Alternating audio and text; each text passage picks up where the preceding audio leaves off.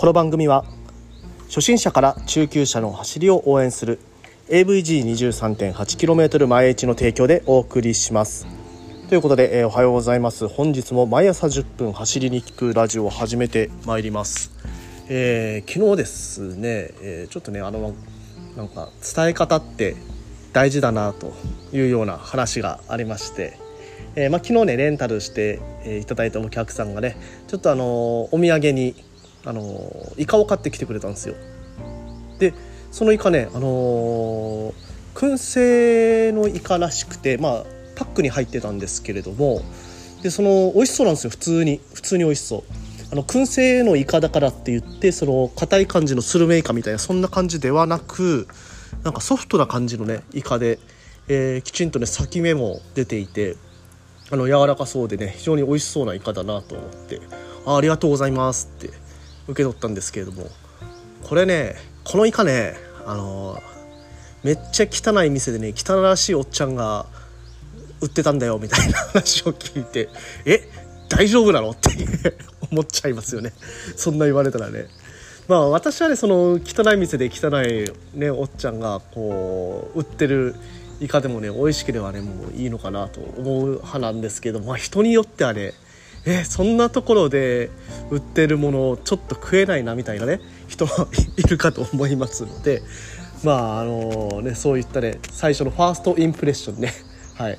いや最初このイカを見た時はねあの綺麗に包装されててでちゃんとねなんかタルタルソース的なものもついてて、まあ、これ実際にね食べてみたらタルタルソースではなくてマヨネーズとえー、七味唐辛子混ぜたものに何かねちょっとね別のものも入ってるのかな。美味しかったですね。非常にそのソース自体も。うん、で、えー、まあイカもね本当に美味しかったんですよ。あの燻製のイカとはいえ食べるとね弾力もありつつきちんとこう噛み切れる状態ぐらいの柔らかさに保たれてる。まあいい具合の燻製加減と、はい、いうところでですね。まああのー、そのね汚らしいところで汚らしいおっちゃんが売ってるっていう風に言われたのでねまああの調べてみたらですね本当にねあのその人のこう言葉には全く嘘はなかったというようなところなんですけれども実はですねこのお店結構有名らしくてまあ、季節限定らしいんですね。本当にイカが取れる季節、えー、冬の間だけ営業しているお店ということです。でまあそのおっちゃん自身が夜のうちに自分で取ったイカ、うんまあ、釣り上げたイカを燻製にしてでそれを、えー、販売してるということなので、まあ、本当にねあの釣り上げて新鮮なイカをそのまんまあの調理して売ってくれているということでまあなあの美味しいわけはそこだったのかと。まあ、新鮮なイカを燻製にして売ってくれている、まあ、そのお店ねあのー、ぜひともね一回、えー、行ってみたいなとも思っています。まあそういうお店ね私は嫌いじゃないのであの好きですので結構。はい。ということでね皆さんそういったお店っていかがでしょうか？うん。まああの、北ナッシュランっていうねそのコーナーがトンネルズの皆さんのおかげでしたの頃にありましたが、まあ、それを見るのも私好きでしたね、えー、今はなきね沖縄で行くと平和通りの方だったかな？あのチンタオ食堂とかそこら辺が紹介されてましたけど沖縄ではね。うん。まああのそういうお店もね本当にあの美味しいお店が多いなという印象もあります。はい。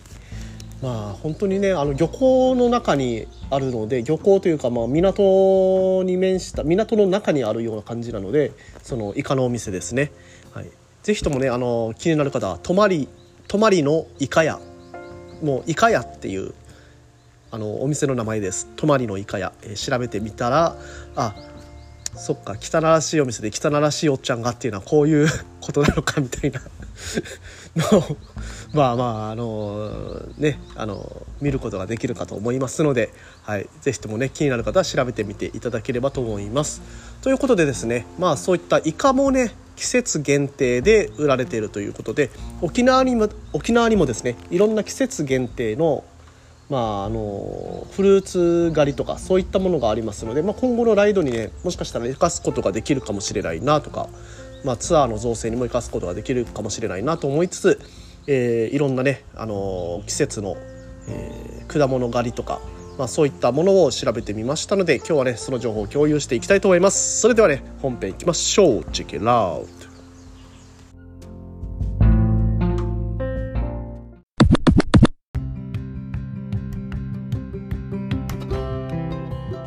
はいどうも改めましておはようございます。森健でございます。沖縄一周自転車ツアーのツアーガイド AVG23.8km 前越の広報そして AT ツアーコーディネーターとして活動しております、はい、ということで、えー、本日もですね毎朝10分走りに聞くラジオ始めていきます、うん、まああのー、初めにのね、あのー、最初の、えー、オープニングなんですけれどもオープニングの時間がだんだん伸びていることに皆さんお気づきでしょうか？毎朝10分走りに聞くラジオということでオープニングがねサクッといってでまああの10分間ぐらいね皆さんに聞いてもらってまあサクッとね終わろうかなということで始めたこの番組ですがいつの間にかですねあの全体で15分ぐらいはい15分ぐらいの、えー、時間収録するというような感じになってきております。まああのねオープニングのトークは自分が話したいことを考えながら話しているので、まあ、特にね大変なこともなく、えー、進めていますがまあねそういうふうにしていると、まあ、ちゃんとね自分でねいろんなものを調べようかなとかインプットをちゃんとしようかなと、はい、そういうふうに、え、思うことも多くなりますのでまあいいことなのかなというふうに思います。ねでまああのなかなかねその今沖縄はですね暖かくなってきてましていろんなね作物が取れる時期に、えー、なっています。うん、でやっぱそうなってくると今後ね、えー、どういうものがあのどの時期にまあ、あの一番旬の時期を迎えてその季節にその果物だとか野菜を使った料理っていうのをしたいなとかっていうふうに、えー、思ってくるものでございます。でまあその時期に合わせたね、あのー、まあ、季節の野菜なり果物なりっていうのを、えー、借りに行ったりとか、えそういうこともできるようになってくるのかなと思って今回はね、えー、一つねライドの一つの企画としてね例えばねいちご狩りライドとかね楽しそうですもんね。うんそういったライドをやる企画の、まあ、一つの、えー、まあ、要素になればいいかなと思って、えー、ちょっとねそういったいろんなもの、えー、どういった借りがあるのかとか、はい、そういったものを共有していきたいと思っています。はい、で、まあ、まず1つ目ですね、えサトウキビ狩りサトウキビねざわはざわのサトウキビですね。えー、まあねあのよく中部の方とかではサトウキビを満載にしたトラックね、えー、先先月とかもよく見かけてましたね。おそらくそうですね。1月から3月が収穫時期になりますので、まあ、この時期にねサトウキビ狩りっていうのをもしかしたら体験できる場所があるかもしれないなというふうに思っています。ちょっとね調べたんですけどね。今あのサトウキビ狩りをまあ、大々的に実施しているところっていうのはコロナの関係もあるのかもしれませんがちょっとね見当たらなかったんですがおそらく1月から3月にサトウキビ狩りっていうのはありますまあね想像してみるとサトウキビを買って、まあ、そのままかじるのもいいですけれども実際にねそのサトウキビを絞ってでそれを大鍋で煮詰めてで、えー、黒砂黒砂糖にして持って帰るとかねそういう体験ができるのかなというふうに想像されます。ねあの実際軽い、えー、サトウキビはミネラルも豊富ですのでまあ、自転車の補給にもいいので自分で作ったサトウキビから作った、えー、黒砂糖を、まあ、補給食としてね食べながら帰る、えー、そういったライドもね楽しめるんじゃないかなというふうに思います。はい、で、えー、続いて単管狩りですね。え単管狩りはですね名護の観光農園で、えやってましたね、え時期はですね1月から2月ですね。まあ今もう終わってしまってますが、まあ、単管ね沖縄であのシークワーサーとか後でも出てきますけれども、まあ、シークワーサーとかの方が有名かもしれませんが単価もね、えー、結構、えー、名護の方まああのー、国頭の方でもやってるところありますよね。一回私単管狩りやったことあります、まあ、非常にねあの沖縄の単価も甘くて、えーまあ、太陽の光いっぱい浴びて甘くて美味しい単管食べられるかと思いますので、えー、ビタミンも豊富です。単管狩り1月から2月にやってます。ということです。はい。で続いて今ね私がいる東村、えー、この東村でもやってますパイナップル狩りですね、えー、パイナップル狩りはですねだいたい8月から9月の中旬、えー、ここら辺が時期になってきます。でパイナップル狩りはカヌチャ、えリゾート。うん、カルチャリゾートの方でなんか受け付けてるのがあるんですけれどもその収穫体験の場所はここ東村、東村の方というところです。さすがねそのパイナップルのメッカ東村だけあって、えー、パイナップル狩りやってますね。まああのー、村の主催するパイナップル狩りとかももしかしたらね今後出てくるかもしれないなと思いますのでちょっとそこら辺も注目しておきたいなというふうに、えー、思っています。で続いて、アセロラ狩り。アセロラですね。アセロラ。えー、沖縄でね作ってるところが実はね糸満の方にあるらしくてでそのアセロラ狩りっていうのは9月中旬から10月下旬頃に体験できるということです、まあ、アセロラドリンクっていうのはねなんか酸っぱいイメージがありますけどなんか本当にねビタミンが豊富で、えー、健康美容にいいと、はい、いうことみたいですのでね。まあうんどうなのかな？ライドで行ってアセロラ買ってアセロラをそのまま食べるのかな？飲むのかな、まあ、アセロラを使った料理が出るのか、うん、そこら辺ねちょっとね調べてみないとわからないんですけどアセロラ狩りというのもあります。9月から、え、9月中旬から10月下旬頃糸満でやってますということです。で続いて、えー、いちご狩りですね。まあ、いちご狩りは今今となっては県内でもね何か所かやってる場所がありますね。はい。大体時期がですね12月から5月の間ということです、まあ、5月になるとだいぶね暑くなってくるのでその頃にはちょっと確認しないとやっぱりあのいちごがもう終わってしまってるとかそういう場合もあるかとは思いますので、えー、そこら辺は要確認していただければと思います。えー、まあねあのいちご狩りはね本当に気軽な感じですよね行ってこう食べ食べ放題詰め放題でねこういちごを買ってで満腹になるまでいちごをね甘いいちごを食べてでこのその充実感で帰ると。水分補給にもなってねいちご狩りっていうのは非常にいいのかなというふうに、え、思います。はいいちご狩り。12月から5月ですね。でまあ最後にですねまあシークワーサー狩りですね。はい。これはですね大宜味村とか。まあ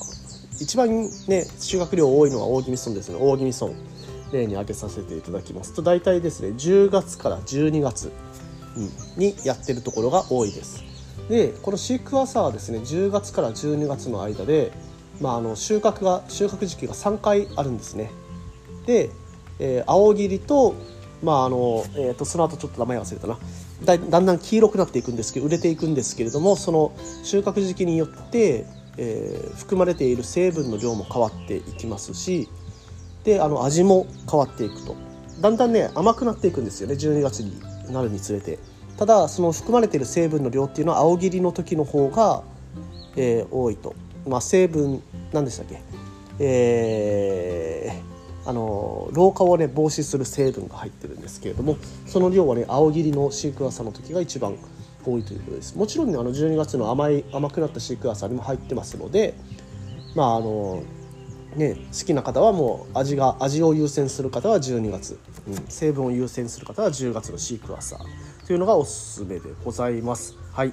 まあねシークワーサーはね、あのー、そのまんま、えー、料理に使ったり、まあ、ポン酢お酢の代わりとしてね料理に使ったりとかあとはですねその香りも柑橘系の香りが非常に強くていいので、えー、そのまんまねあのお酒に入れて飲んだりとかまあ、そういうふうにねいろんな楽しみ方のできる、えー、果物でございますのでね、えー、ぜひともねシークワーサー狩りもねね良さそうですので、まあ、シークワーサーはね結構ねちっちゃい、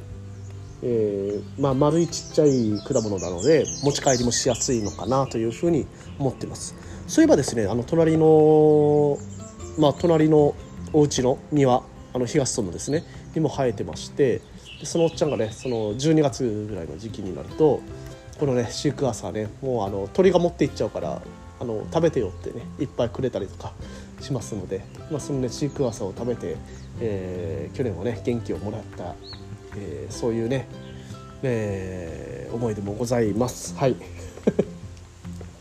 ということでですねまああの、今日はですねその時期によるどういった果物だとかえー、野菜だとか、まあ、野菜はまだ言ってないな。次は野菜を話してみようかな。ちょっとね自転車から離れた話になってしまいましたが、まあ、自転車に乗っているとねそういった、えー、自然に触れる体験っていうのも一緒にできるのかなと思ったりして、まあ、いろんな方向性探っていく中でも、えー、こういった話も交えていけたらなと思って今日は話をしてみました。はい、ということで毎朝10分走りに聞くラジオではこういったようなね自転車に、えー、関する Tips 等を毎朝10分話しておりますのでもしね気になる方がいらっしゃいましたら是非ともフォローして毎日聞いていただければと思います。ねまあ、今日は久々に土日両方晴れてるので走るのには最高の日じゃないでしょうか。えー、私はちょっとね仕事で離れられないんで来週以降ね日曜日とか開けられるようにしていきたいなと思っている今日この頃でございますということで、えー、今日も皆さん気をつけていってらっしゃい